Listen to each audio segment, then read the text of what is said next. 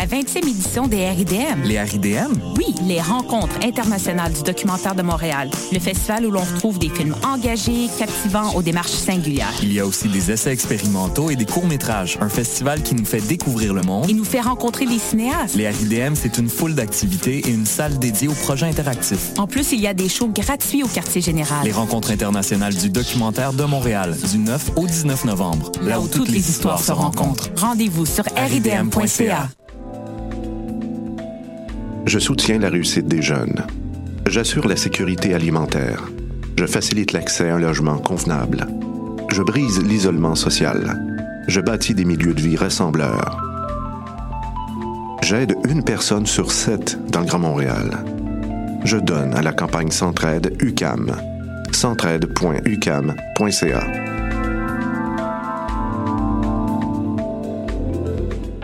T'es déjà allé triper au festif de Baie-Saint-Paul et tu rêves de faire partie de la programmation? Bonne nouvelle Le cabaret festif de La Relève, volet concours du festival, est de retour pour une huitième édition. Le cabaret festif, c'est le public curieux de Charlevoix. Plus de 15 000 dollars en prix et en bourse, une visibilité à la hauteur de ton talent, la chance de te produire chez les meilleurs diffuseurs au Québec et la plus belle route vers ta carrière de rêve. Visite le www.lefestif.ca cabaret et présente ton projet jusqu'au 22 novembre. Le cabaret festif de La Relève, une présentation de SiriusXM et Derry Télécom.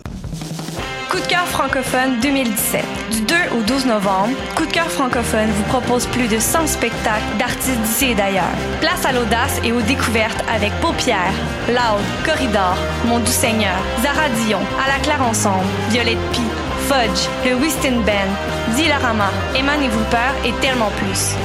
Pour tout savoir, consultez coupdecoeur.ca. Coup de cœur francophone, une invitation de SiriusXM. Bonsoir ou bonjour, c'est Oxpo Puccino et vous êtes sur les ondes de choc. c'est pour ça que ça bouge comme ça. Oh, fucker, ça. Ça.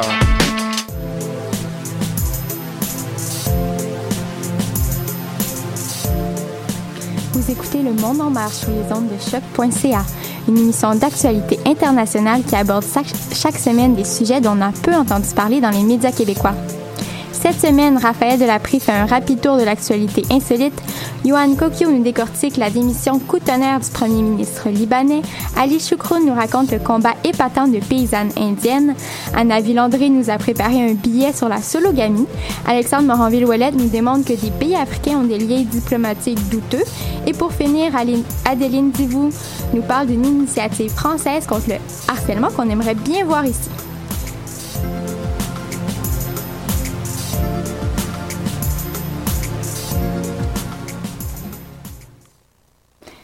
Chers auditeurs, bienvenue dans cette émission du 7 novembre. On commence avec Raphaël qui nous revient cette semaine avec un bulletin insolite.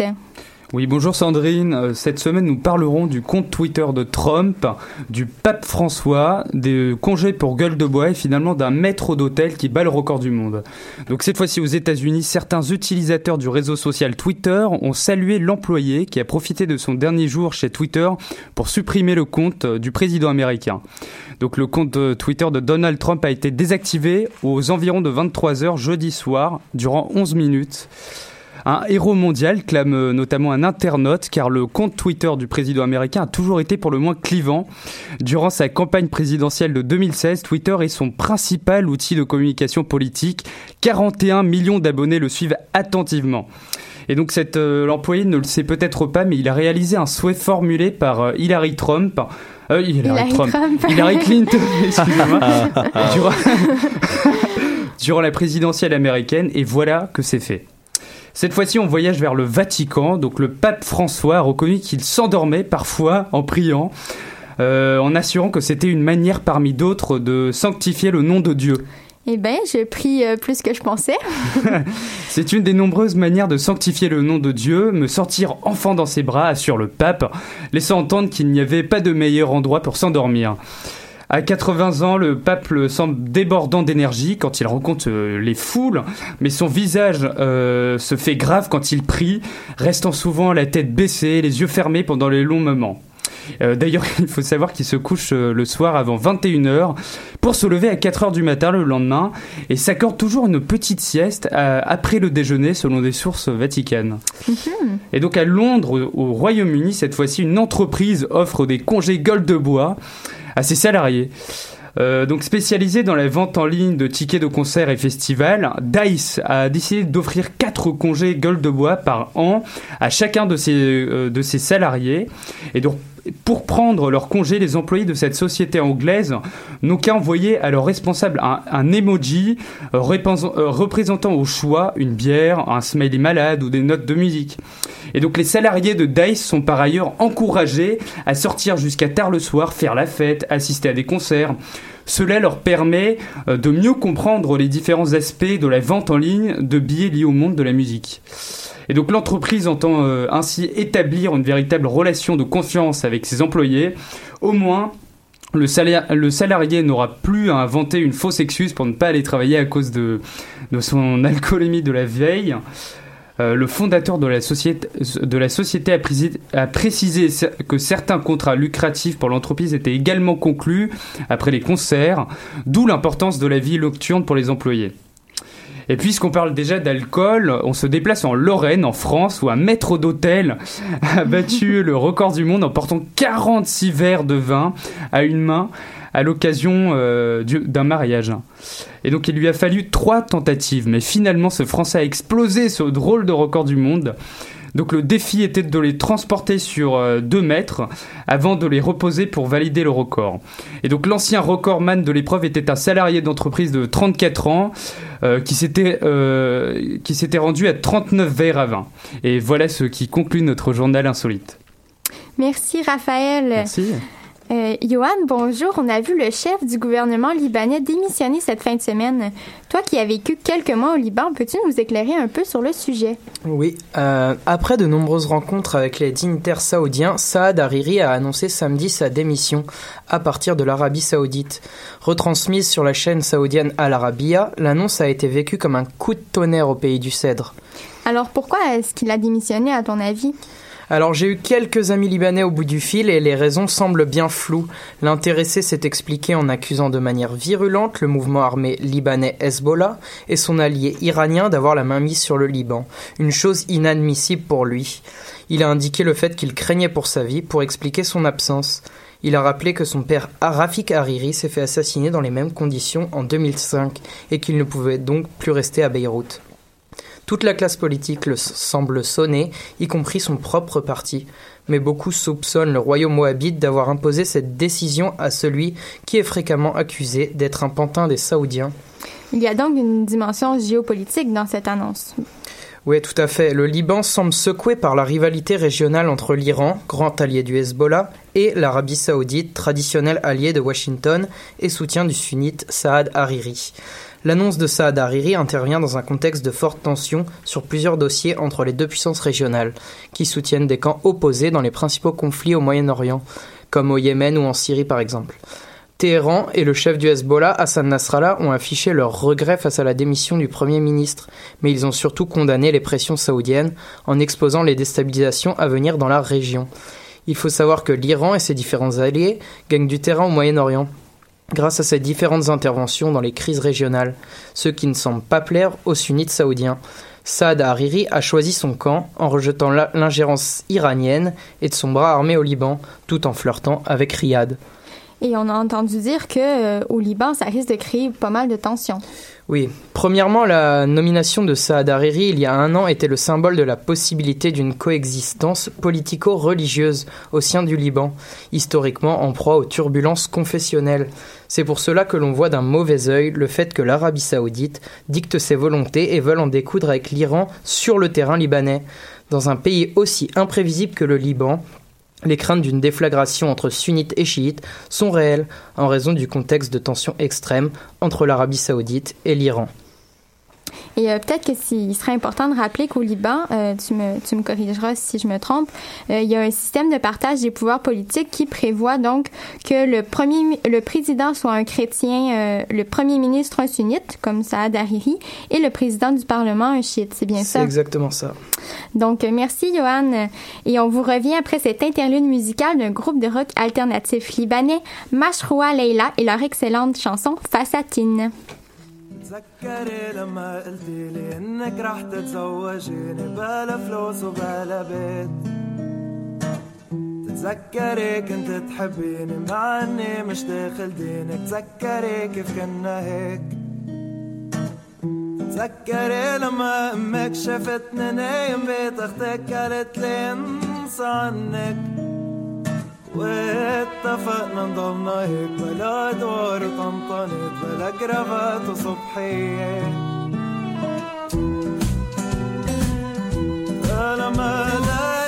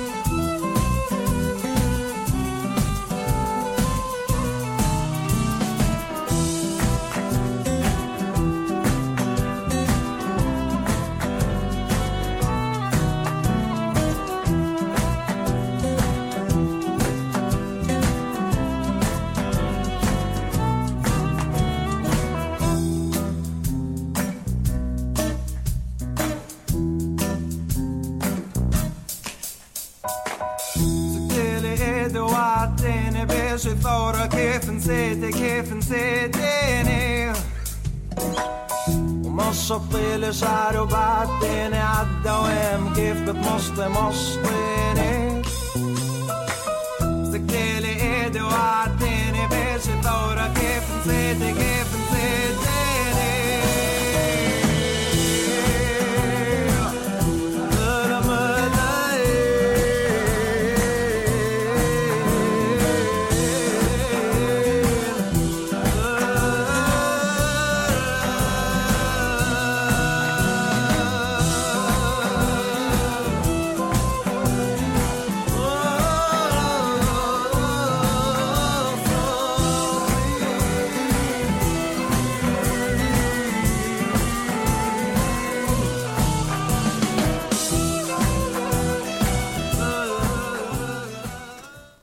Au bout de la ligne, notre correspondant du Journal international à Lyon, Ali. Salut Ali.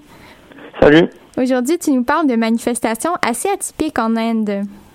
Atypiques, et ça c'est le moins qu'on puisse dire. Après avoir contesté les décisions des autorités gouvernementales de manière classique, donc à cause de pancartes et de négociations, et décisions des autorités gouvernementales, euh, euh, ouais, pardon. Enfin, après avoir euh, euh, contesté les autorités des, des, des, autorités gouvernementales de manière classique, les agricultrices et les agriculteurs de Nindar, une ville de 3 millions d'habitants au nord du pays, dans la région du Rajasthan, ont décidé de s'enterrer jusqu'au cou.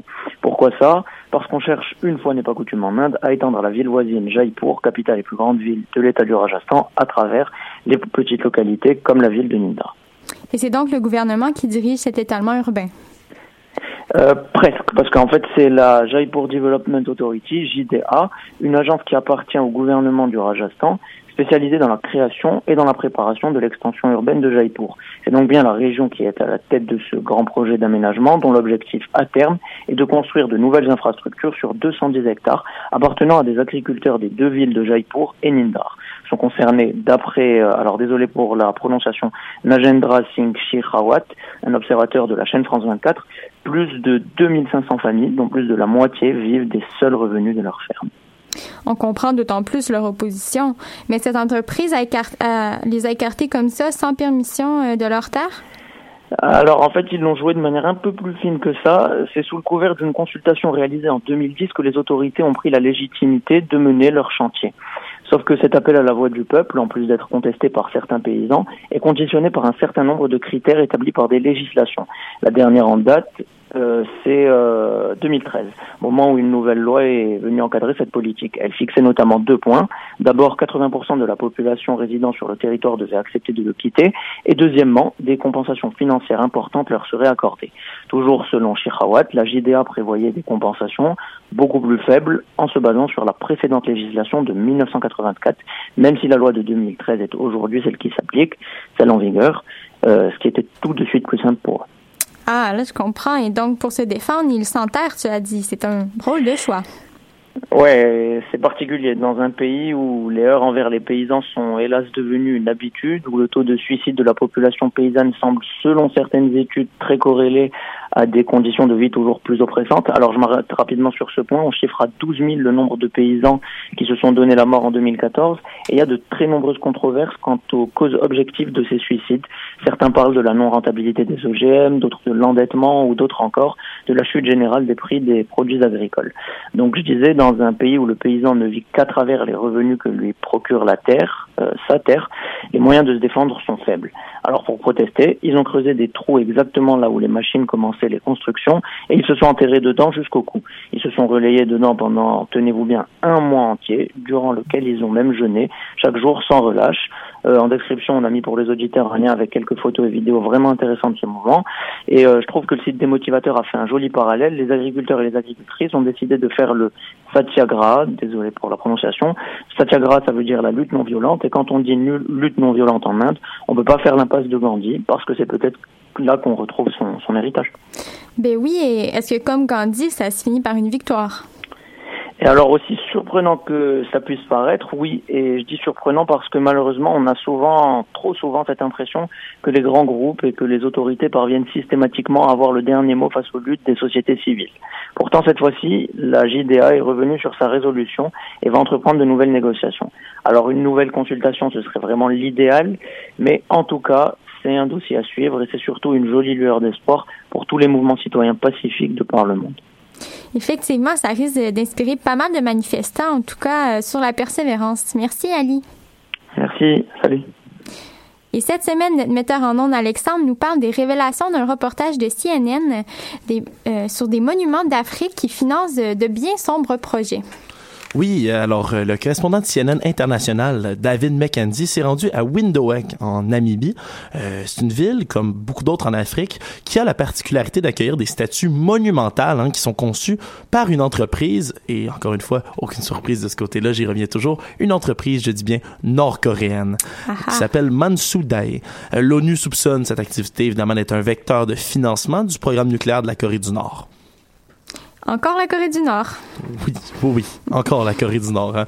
Euh, en Afrique, ils ont mis une surprenante, comme ça, une source de revenus. Hein. C'est euh, le régime paria, lui, il est à l'origine de la construction de toutes ces statues immémoriaux, et il y en a pas seulement en Namibie. Ils sont éparpillés un peu au travers du continent. Tous ces pseudo-dictatures africaines que l'on connaît, euh, ce peuple vraiment de ces grandes statues-là, euh, le, premier président qui tient la Constitution dans ses mains, ou encore un énorme aigle de bronze au Parlement, ou des lions énormes en or euh, devant le palais présidentiel, et j'en passe. Hein.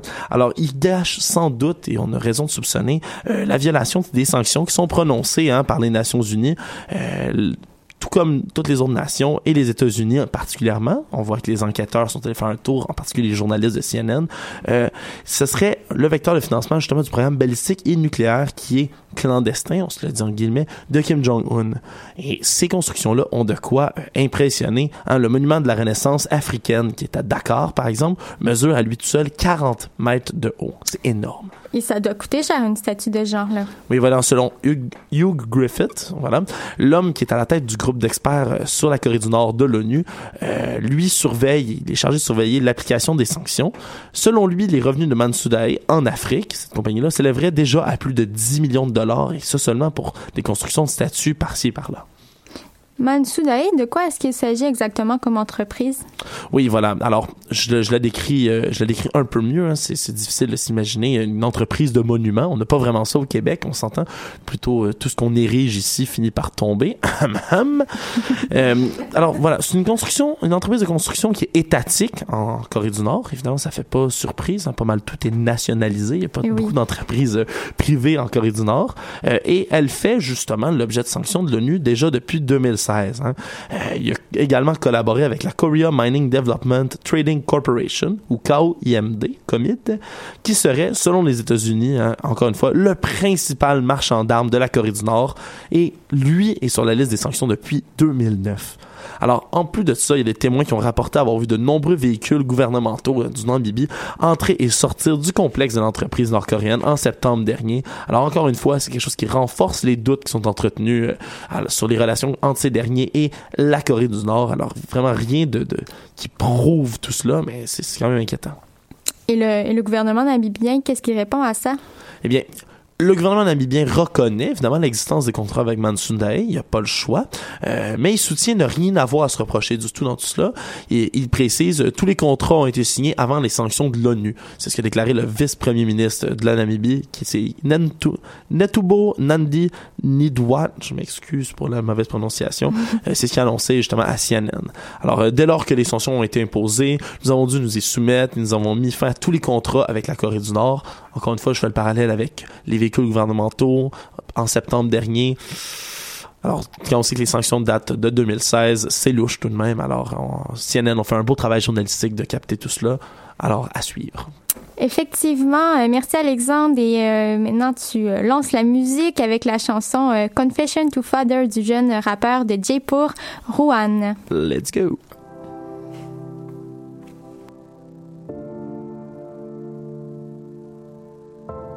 हमारे बीच yeah. बचपन से ही एक दूरी लगी थी उभरने। जो पैदा की थी डरने जैसे वक्त लगा गुजरने। बस बढ़ती ही गई हमारे बीच वो दूरी। करते ऊपर की बातें, ना कहा वो जो ज़रूरी। अक्सर यही बात होती थी हाँ हमारे बीच कैसी चल रही पढ़ाई? तबीयत है ना तेरी ठीक? एक दूसरे से ज़्यादा दिलचस्पी हमें किसी क्रिकेटर में। फिर पूछे, नंबर कम क्यों आए तेरे? इस पेपर में, इस लेकर मैं उन्हें हाँ क्या समझाता? मैं खुद ही ना समझता, ना समझा सा, बस यही। शिकायत के तू पढ़ता ना कभी है। देख अखबार में होनहारों की तस्वीरें छपी है। मैंने भी मन में शिकायत दबा के रखी है कि कोई पढ़ता ना बातें जो मन में छिपी है। तो आज लेता हूँ मान की रहता हूँ परेशान। न दे पाता हूँ किसी काम पे भी ध्यान। मैंने बोले हैं आपसे कई झूठ और तोड़ी है आपकी उम्मीदें तमाम कह देता हूँ आज जितने हैं मेरे सच। दे देता हूँ अपना इकबालिया बयान हाँ। लेता हूँ मान की रहता हूँ परेशान। न दे पाता हूँ किसी काम पे भी ध्यान। मैंने बोले हैं आपसे कई झूठ और तोड़ी है आपकी उम्मीदें। Yeah. जिसमें था मन वो करना मना था तो छिप कर वो मन से मैं करने लगा था। अच्छा लगता अगर आप देते साथ मेरा पर साथ से ज़्यादा डांट का डर बड़ा था उस डर ने मुझे बना दिया एक झूठा था सच कहने की हिम्मत मैं कहाँ से जुटा था इस डर से कि C'est maintenant au tour du billet d'humeur d'Anna. Anna, euh, tu me sembles amusée aujourd'hui. Oui, bonjour Sandrine. Alors aujourd'hui, je vous parle d'un sujet assez rigolo. Non, en fait, un bien y penser déprimant. Pardon. Tu sais, la fille est un peu schizo. Je vous parle de la sologamie. Alors les articles et les émissions euh, pullulent ici et là sur ce nouveau concept qui agite les déçus de l'union matrimoniale. Alors vous enchaînez les liaisons douloureuses, pour ne pas dire dangereuses. Vous vous remettez difficilement de votre divorce ou de votre séparation. Vous vous êtes fait larguer comme une grosse euh, chaussette, Chaussette. sale. Voilà. Vous avez 40 ans, en d'autres termes, presque un pied dans la tombe, et personne n'est jamais venu demander votre main. Eh bien, faites ça tout seul, ou devrais-je dire toute seule, car la majorité des personnes qui sautent le pas avec la sologamie sont des femmes entre 30 et 40 ans. En gros, si vous n'avez pas compris, la sologamie, c'est hyper concept, c'est se marier vous avec vous-même. Voilà, la classe. Oh. Ne faites pas les surpris. Hein? Il fallait s'y attendre après le mariage avec les objets, c'était la suite logique. Oui, oui, avec des objets. N'oublions pas cette grande histoire d'amour qui avait fait les manchettes déjà dans les années 70. Et Jarita et le mur de, Ber- de Berlin en 1979. Ils ont échangé leurs vœux devant une poignée d'invités lors d'une cérémonie intime et émouvante. Il filait le parfait amour jusqu'à ce jour de 1989 où, horrifiée, Eija a assisté à la démolition de son époux. Elle tente désormais de l'oublier avec une barrière de jardin, pas facile à gérer. Bon, évidemment, comme le mariage avec les objets, le mariage avec soi-même n'est pas encore reconnu légalement, mais ça c'est un détail.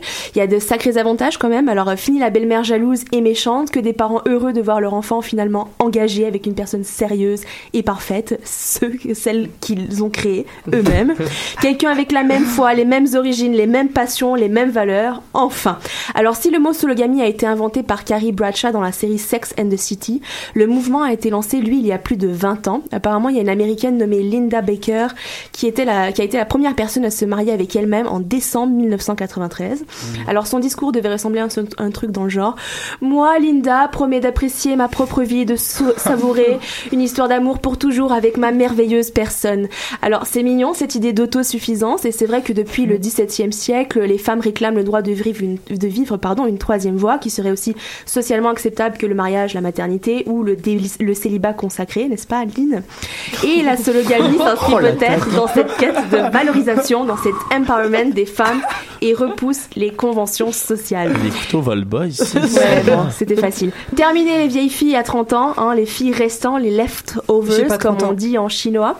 Alors d'ailleurs, en Chine et au Japon, c'est un marché florissant, la sologamie, et ça a débu- débuté déjà dans les années 90, donc c'est vraiment pas tout neuf. Ça soulève aussi d'autres questions auxquelles je n'ai pas trouvé encore des réponses. Si on rencontre quelqu'un par hasard après notre solo mariage, est-ce que techniquement c'est se, trom- se tromper nous-mêmes? Est-ce qu'il faut alors se divorcer? Ou euh, enfin, ça doit être hyper compliqué quand même. C'est qui qui va prendre la garde du chien et des enfants? Ah non merde, les enfants techniquement c'est pas possible. Ou alors la science est assez avancée, je ne sais pas, mystère. Ce qu'il faut retenir, c'est qu'en fin de compte, il faut s'aimer vraiment, vraiment, vraiment beaucoup pour pouvoir se dire oui. Non mais c'est vrai, les femmes vous le diront, ce n'est pas facile tous les jours s'aimer, de s'accepter comme on est.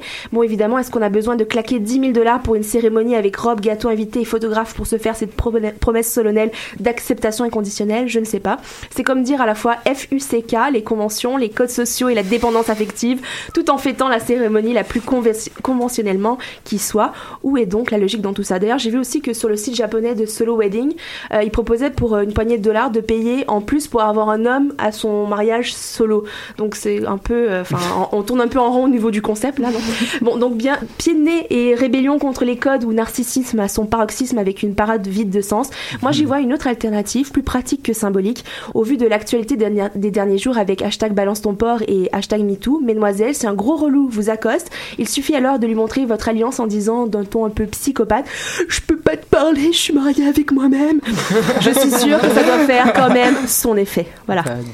Et justement, en France, on, cherche des solutions pour contrer ce harcèlement-là. Adéline, tu nous parles de solutions, euh, outre la sologamie, euh, qui ont été inventées.